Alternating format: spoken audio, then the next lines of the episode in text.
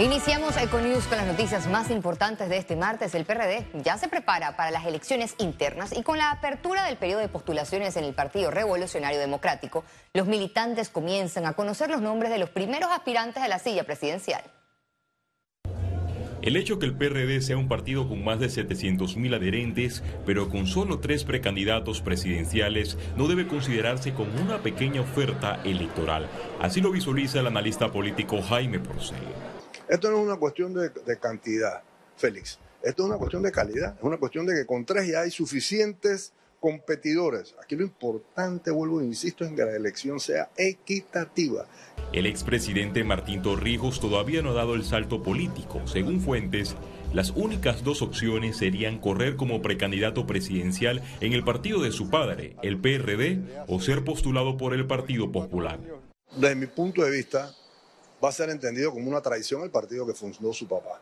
Esto va a eliminar, va, a, redirigir votos torrijistas hacia su candidatura. Él tiene un apellido que es una franquicia y eso supone una responsabilidad. Sin embargo, también podría significar su muerte política acusado de traidor.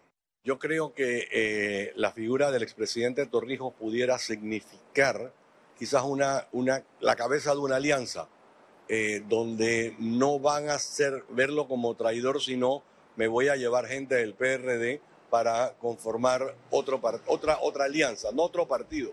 Lo respaldaría el PP.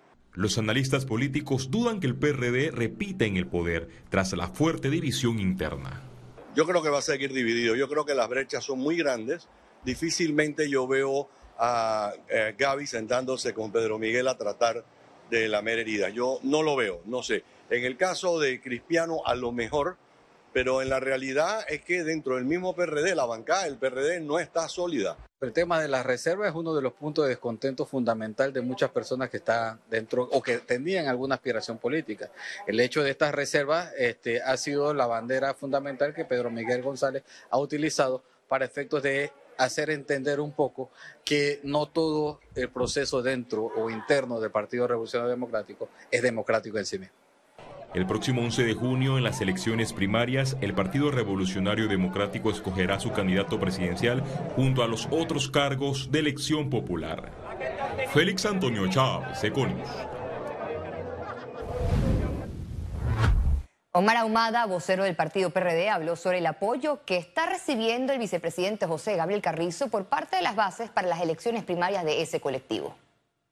Sin duda alguna, el vicepresidente y hoy precandidato José Gabriel Carrizo eh, tiene el apoyo de la mayoría de la estructura del PRD, la mayoría de los delegados, de los miembros del directorio, los representantes de corregimiento, los diputados, los alcaldes, los precandidatos, el Frente de la Juventud, el Frente Femenino. ayer vimos muestra de eso que eh, una gran cantidad de compañeros y copartidarios acompañaron a Gaby Carrizo a su postulación. El presidente del partido País, José Alberto Álvarez, aclaró en el programa de En Contexto que aunque tiene amigos en el PRD, no se reunirá con los directivos del partido oficialista.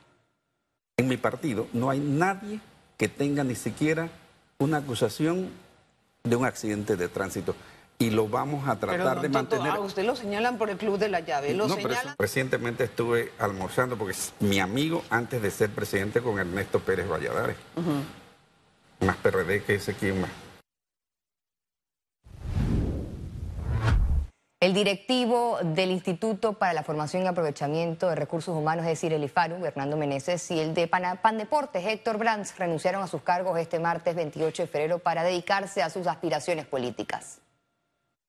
Luis Denis Arce es licenciado en Derecho y Ciencias Políticas. Ejerció el rol de subsecretario general del Instituto Panameño de Deportes desde 2019. Además fue vicegobernador de la provincia de Chiriquí. Por su parte, Iliana Molo Alvarado se desempeñó como secretaria general del IFARU. Molo tiene un doctorado en ciencias empresariales y cuenta con una maestría con especialidades en gestión pública. Hasta el próximo viernes 3 de marzo se realizará el proceso de inspecciones sabucitos colegiales en la ciudad de Panamá. Así lo dio a conocer la Autoridad del Tránsito y Transporte Terrestre. Durante esta inspección fueron revisados unos 500 vehículos con el estacionamiento del Estadio Romel Fernández. La alteración de las luces es una de las irregularidades encontradas con mayor frecuencia.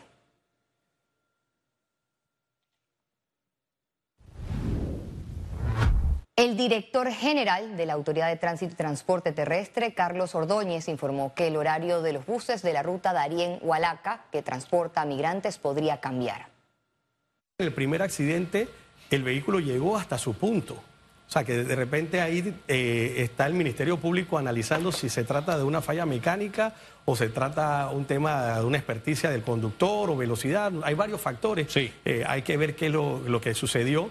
Pero dentro de lo que hemos analizado con diferentes instituciones, una de las sugerencias que se ha hecho es que cambien el horario de los viajes. Totalmente. Eh, ya vamos a empezar a viajar cuando se reúne esto en la madrugada, tipo 4 o 5 de la mañana, para que el viaje sea prácticamente de día.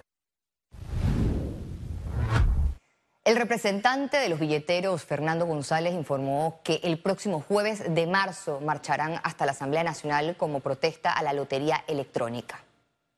La modernización no incluye solamente traer máquinas para vender lotería.